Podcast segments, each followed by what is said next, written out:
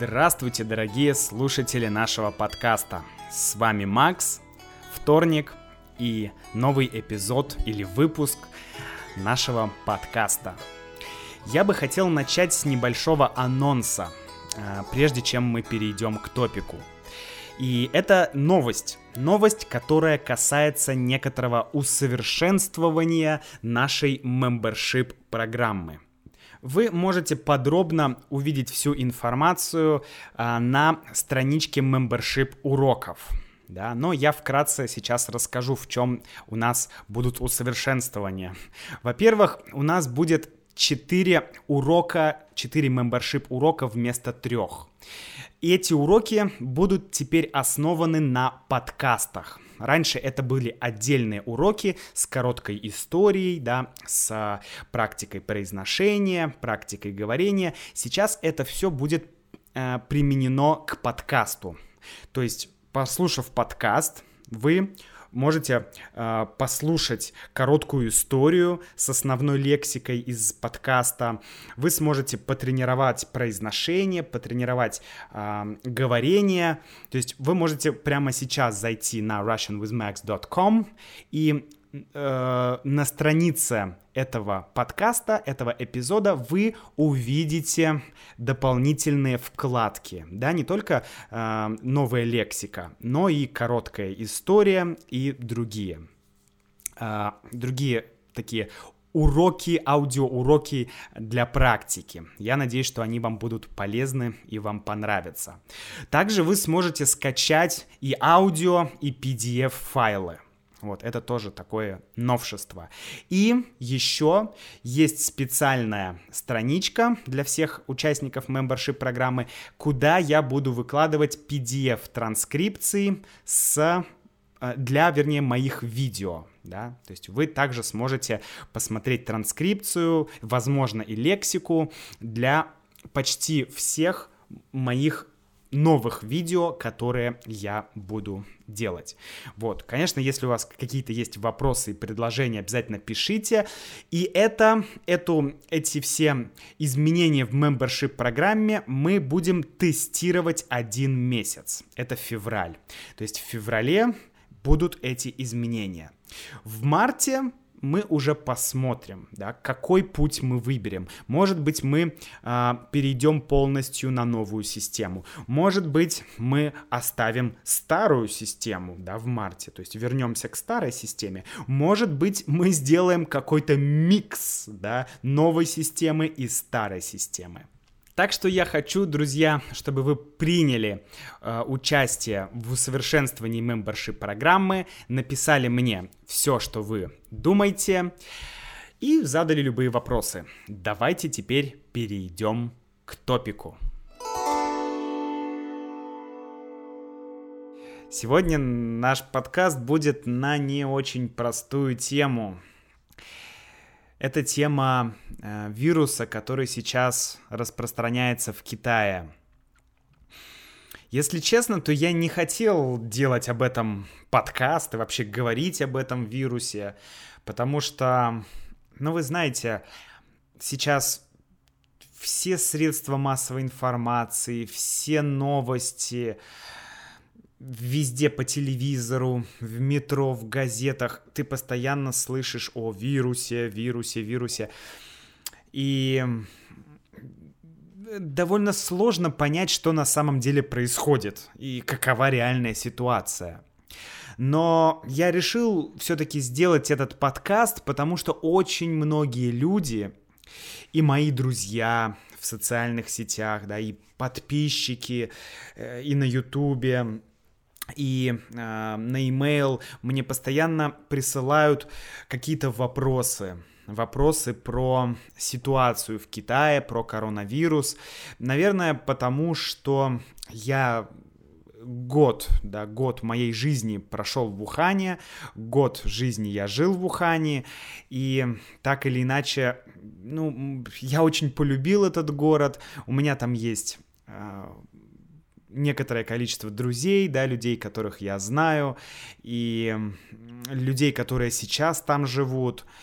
Поэтому мне тоже не очень просто смотреть на то, что происходит э, в городе Ухань, потому что я безумно люблю этот город, это фантастический, прекрасный город, где живут просто удивительные, прекрасные люди, вот честно. Этот, это, наверное, мой самый любимый город в Китае. Вот, и но я решил все-таки, что я просто расскажу немножко о том, что я знаю, о том, что какая информация у меня есть по поводу Китая, по поводу Уханя. И у меня будет два источника. Первый источник — это те люди, которые живут в Китае, китайцы, которые мне рассказывают и рассказывали о том, что происходит. Вот я вкратце чуть-чуть расскажу. И второй мой источник — это будет статья профессора Алексея Маслова.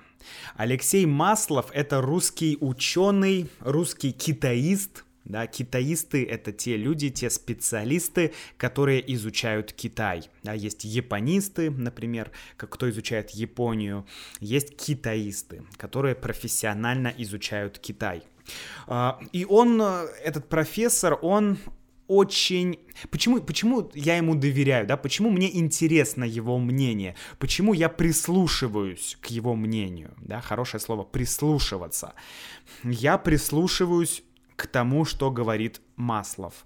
Или я прислушиваюсь к тому, что говорит мама, да, например. Я прислушиваюсь к тому, что говорит мой учитель это не значит слушаю, да, потому что слушать это физический процесс. Я слушаю, что говорит мама, окей.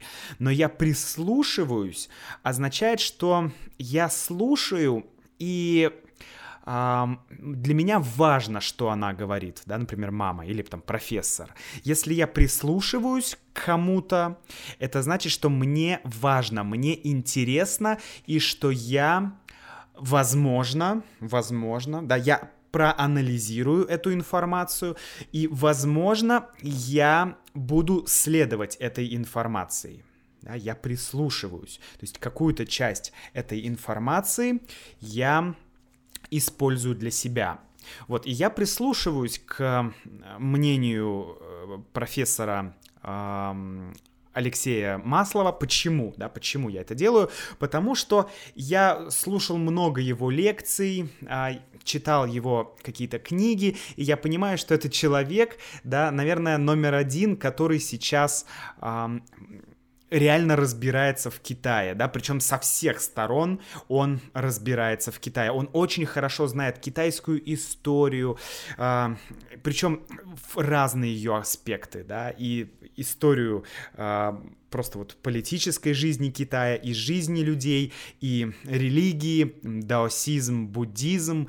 Он был в Шаолине, в Шаолинский монастырь, и он даже переводил какие-то тексты, он а, работал с шаолинскими монахами и переводил очень много разных древних текстов китайских, э, давал комментарии к этим текстам, и он хорошо разбирается и в экономике, и в политике, то есть, ну, реально очень-очень умный мужик, да, очень умный мужик. Поэтому мне интересно его мнение, потому что, э, ну, вот простой человек, если он смотрит новости, то он может сделать там а, а, такой-то вывод, да, какой-то один вывод. Да. Но если человек, который обладает э, большим количеством знаний, большим количеством информации, да, видит какую-то новость, то он уже по-другому ее воспринимает, да. И у меня, например, мало, да у нас у всех э, гораздо меньше знаний, да, чем у каких-то профессионалов-профессоров. Вот, поэтому нам сложно понять, что на самом деле происходит. Вот, э, в Китае. А, но, но, но есть огромное количество слухов, пропаганды, да, там, не знаю, э, русские СМИ, да и западные СМИ. То есть очень-очень сложно понять, где правда, где какая-то реальная ситуация, а где какая-то все-таки пропаганда. Это очень сложно. Ну, давайте начнем с статьи, которую Алексей Маслов написал несколько лет назад, и из нее я хочу прочитать вам несколько цитат и прокомментировать их. Откуда столько слухов вокруг китайского коронавируса? Маслов задает вопрос, может быть, это самый мощный вирус, да, самый мощный в плане смертоносности. Хорошее слово, ну, не очень приятное, но вот такое слово смертоносность, то есть несущий смерть, да, смерть и нос носить, смертоносный вирус. Этот вирус реально смертоносный? То есть он несет смерть, и Маслов говорит нет. Он говорит, что, например, в 2017 году на, на Мадагаскаре была э, чума. Чума это такая очень серьезная, очень глобальная болезнь, такая как эпидемия. И за несколько месяцев этой чумы две с половиной тысячи людей заболели, да, и около двухсот людей умерло. То есть две с половиной тысячи людей, а, человек заболело, и 200 умерло. Да? То есть э, здесь умерших, количество умерших людей гораздо больше, чем при коронавирусе. Но никто не слышал, кроме специалистов, об этой эпидемии. И Маслов приводит э, еще несколько примеров да, разных эпидемий, разных болезней. Например, атипичная пневмония в 2003 году в Китае. Да, а, она по-другому еще называется SARS, атипичная пневмония. Э, это было страшное заболевание, и в то время, да, процент смертности, то есть процент тех людей, которые умерли которые заболели и которые умерли, да, их, э, вот этот процент этих людей был гораздо выше, процент был выше. Вот, и что, в принципе, э, процент смертности от коронавируса, от этого нового сейчас вируса, он не такой большой, да, то есть чего-то прям катастрофического в, э, в этом проценте нету, да, то есть ну, э, это, это не так страшно, как многие другие болезни. Но почему столько слухов и почему столько внимания? Да, к вот этому китайскому коронавирусу. Маслов говорит, что здесь есть три фактора. Три фактора, почему он такой популярный, этот коронавирус. Первое — это масштаб Китая, его масштаб, то есть насколько большой Китай. Китай реально огромный. Номер два — это что в этот раз Китай решил открывать информацию. Он решил, что нельзя скрывать информацию, надо делиться информацией. Информация должна быть максимально открыта для всего мира. Да? И это необычно для Китая. И номер три — это те последствия, которые могут возникнуть для мировой экономики. Да? Китай — это огромная страна, это одна из главных и таких эм, э, стран, которые влияют реально на экономику, на экономику всего мира, на мировую экономику, да. И последствия коронавируса, конечно, они скажутся на экономике да, на экономике и России, и там, каких-то других стран. Вот, ну, страны те, которые дальше, может быть, на них меньше, на, на те страны, которые ближе, на эти страны будет больше влияния. То есть, короче, какие-то последствия для мировой экономики будут. И вот сейчас я хочу процитировать э, Маслова, давайте послушаем. И, конечно, я скину ссылку на полную статью, вы сможете ее почитать. Э, цитата. Китай подводит, как это ни парадоксально, его же открытость. Пекин научен горьким опытом информационного освещения вспышки SARS 2003 года, когда на первом этапе информация замалчивалась, а масштабы преуменьшались. В результате Китай получил абсолютно справедливые обвинения в искажении крайне важной информации, а это могло привести к недооценке масштабов угрозы как со стороны граждан, так и медперсонала.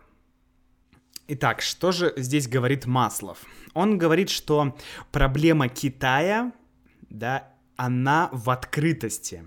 То есть вроде бы хорошо, что Китай открывает информацию, дает информацию всему миру, но по факту, по факту, оказывается, что это подводит Китай.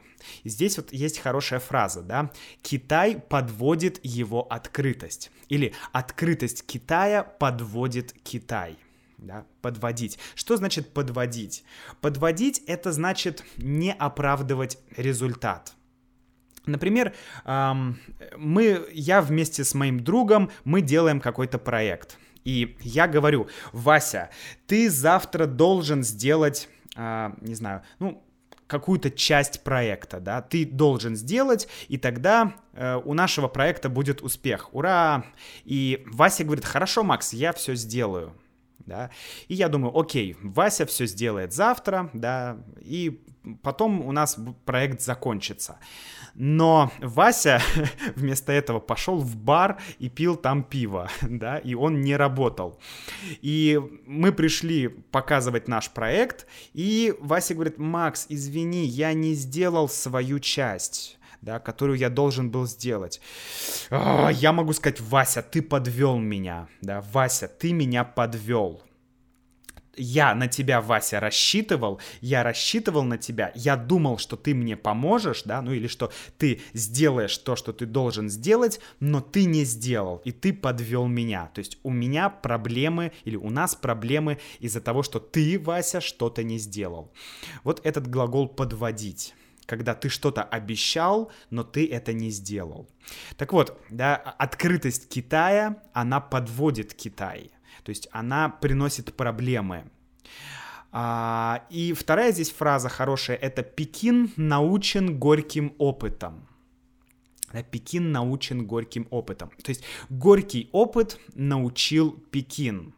Какой горький опыт? Горький, что такое горький? Это вкус, есть сладкий, да, как шоколад сладкий, а кофе, кофе горький, да. Горький опыт, то есть негативный опыт. Да, негативный опыт научил Пекин.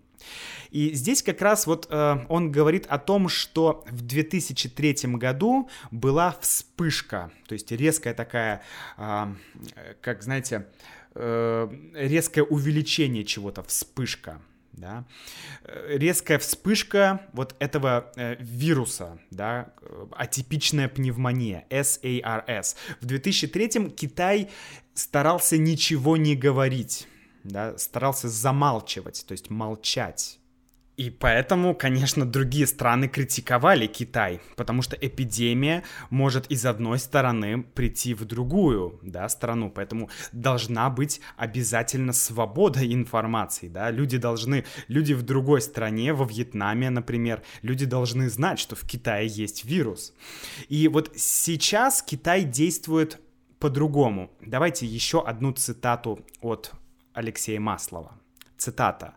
Сейчас Китай действует совершенно наоборот. В страну с первых дней вспышки вируса допущены наблюдатели ВОЗ, Всемирной организации здравоохранения и крупнейших вирусологических лабораторий. На сайтах крупнейших СМИ размещены живые счетчики заболевших и умерших. Почти ежедневно проходят пресс-конференции через китайский менеджер WeChat и на платформе Weibo. Даются советы, что надо делать. Вот, то есть э, получается, что сейчас Китай наоборот хочет, ну, дает информацию, да, вот через WeChat, через мессенджер, через платформу Weibo, через СМИ, э, да, можно посмотреть по факту, сколько людей заболело, сколько людей погибло от данного вируса. То есть Китай, конечно, действует иначе. И э, китайские власти, они считают, что чем больше информации, да, они смогут дать людям, китайцам, которые живут в Китае, тем эффективнее будет борьба с этим вирусом. Вот, но, опять же, да, здесь есть вот эта проблема, что обычно Китай не открывал данные. И у многих компаний, у многих СМИ, вообще у многих людей за рубежом, то есть там на Западе или где-то в других странах, у них есть недоверие к Китаю. Они все время думают, что Китай скрывает масштабы трагедии да, что, то есть Китай дает какие-то данные, а другие страны не думают, а, эти данные неправильные, эта информация неверная, Китай нам не дает полной информации, хотя Китай дает. Ну вот это то, что говорит Алексей Маслов. Вот, э, ну и еще, пожалуй, одна цитата. Он говорит, что цитата, да, не все гладко, и руководство страны признает это открыто. Прежде всего, Китай не был готов к таким масштабам карантина. Власти решили все сделать по уму, то есть ввести самые жесткие карантинные меры. И именно строгая централизация управления позволила им за несколько дней ввести карантин в 15 городах с 57 миллионным населением. Небывалый масштаб во всем всей мировой истории. Конец цитаты. Вот здесь эм, Маслов говорит, что Китай, китайское правительство, оно признает, что не все гладко. Да, гладко гладко.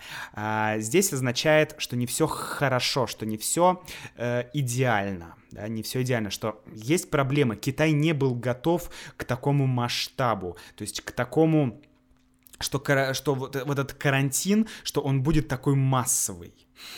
И здесь вот есть такая интересная штука, что я вот, вот меня это очень удивляет, насколько власти Китая, благодаря вот этому, вот этой централизации власти, централизации управления страной, насколько быстро они смогли закрыть город. Ну вот представьте себе, в Ухане живет около 13 миллионов человек. Да, 13 миллионов человек. Город Ухань. Представляете, закрыть этот город. Это то же самое, что вот сейчас люди взяли бы и закрыли Москву. Да, взять и закрыть Москву.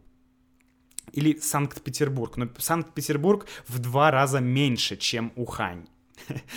Но даже если бы Санкт-Петербург закрыли, если бы такая ситуация произошла в России, то, ну, я не знаю, наверное, все-таки Путин, он тоже такой, да, э, такой авторитарный человек, он э, довольно, наша власть такая централизованная, и у нас нет такой демократии, как в Европе или в Америке, да, и многие специалисты говорят, что, э, что если бы такая ситуация произошла в Европе, то, может быть, было бы сложнее, э, например, закрыть целый город, да, люди могли бы быть там недовольны или еще что-то, то есть а, я не говорю, что это хорошо или плохо, да, это просто по-другому, да, демократия, она вот такая а, свобода, она работает немножко по-другому, но вот здесь мне кажется, в таких ситуациях централизованное э, государственное управление это то, что нужно потому что э, Китай просто закрыл город.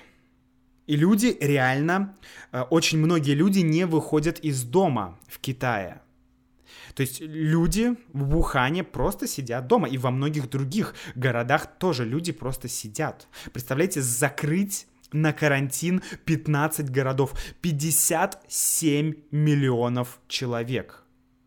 57 миллионов это, это, это, не знаю, мне кажется, это, наверное, почти все население Европы. Это, ну, это, это огромная цифра, почти 60 миллионов человек. Просто Китай закрывает.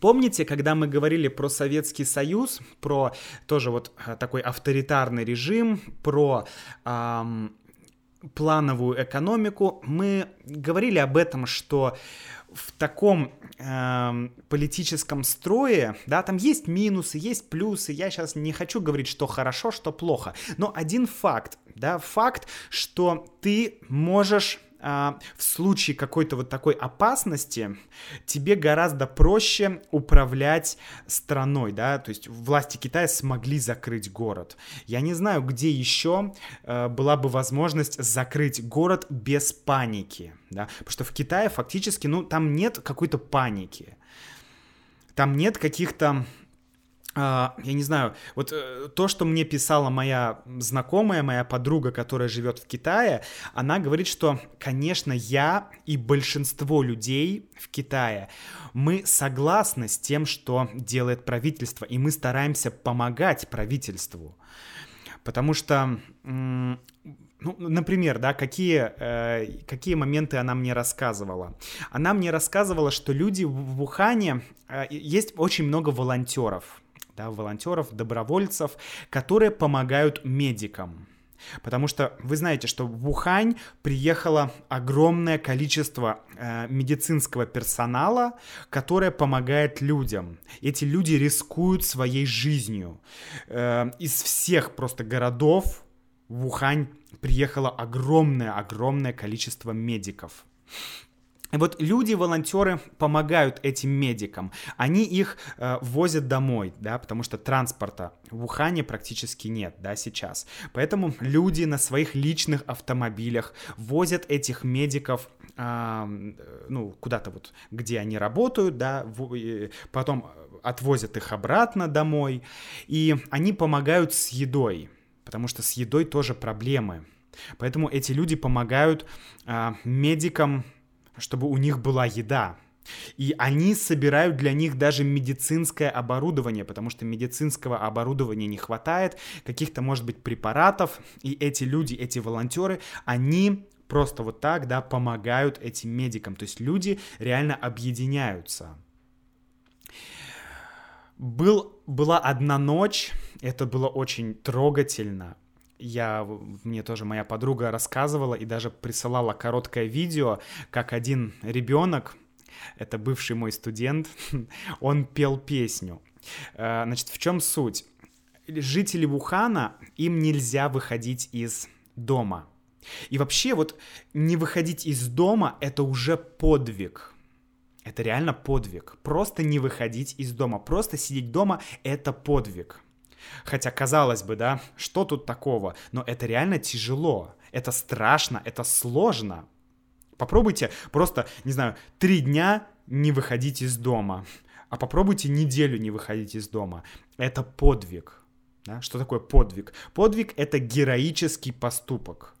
Помните, были, сколько там, по-моему, 12 подвигов Геракла. Да, Геракл, такой древнегреческий сильный парень, который эм, совершил несколько подвигов. По-моему, 12, да, подвигов было у Геракла, но я что-то уже забыл.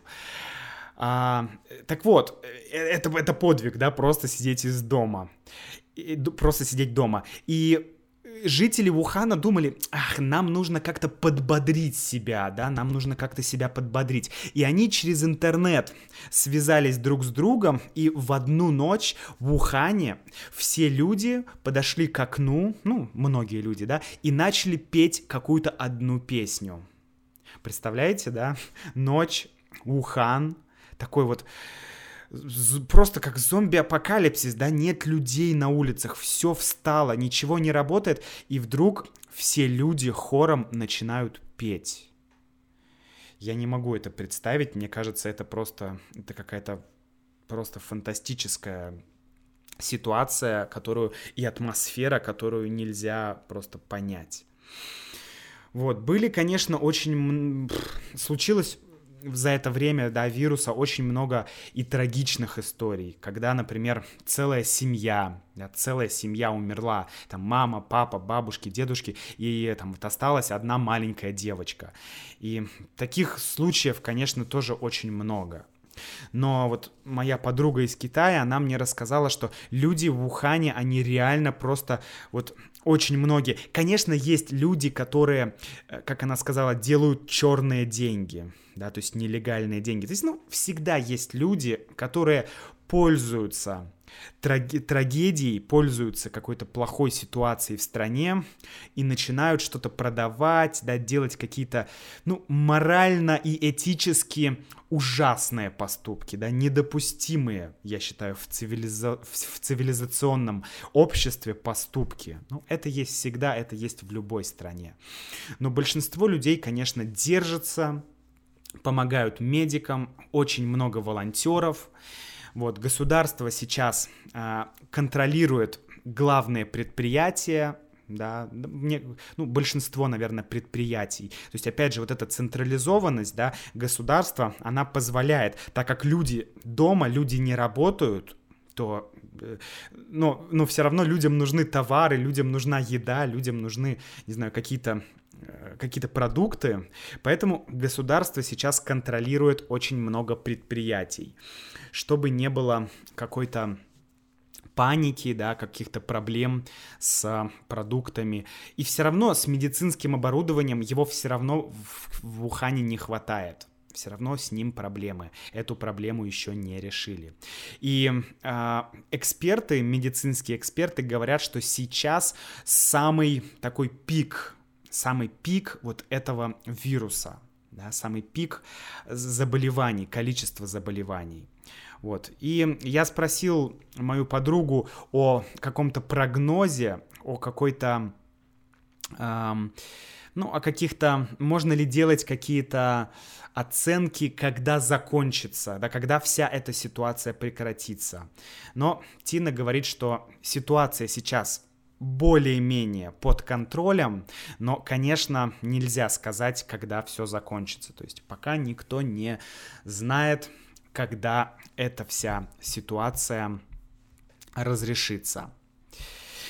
Вот, друзья, я же здесь думаю, что самое главное, что я вынес из всей этой истории, это то, что... Я очень желаю Ухану поскорее справиться с этой проблемой. И мне кажется, что самое главное это вот бороться с этими слухами, потому что, как говорит э, Алексей Маслов, что в Китае сейчас две проблемы.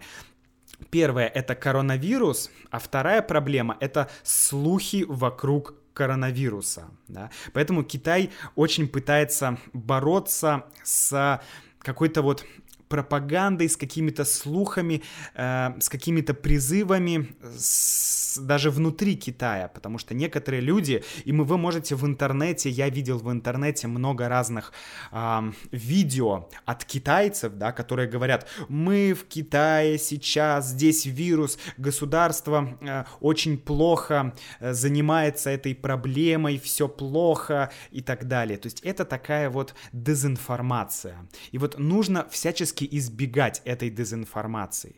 Это не так сложно, друзья, поговорить реально с китайцами, с людьми, найти людей из Вуханя и поговорить. Если вы хотите это сделать реально, просто установите программу WeChat, да, WeChat. Это китайский мессенджер. И там есть одна функция.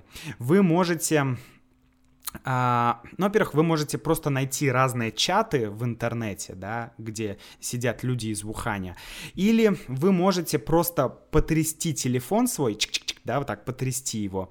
Это такая функция есть. И э, вы найдете случайного партнера из Китая, да, какого-то человека, ну или не обязательно из Китая, с которым вы потом сможете поговорить. И вы сможете задать вот реальные вопросы людям, которые живут в Китае. Потому что к сожалению, да, к сожалению, все-таки и российские СМИ, и американские, и европейские СМИ очень-очень-очень-очень-очень много разной дезинформации и пропаганды.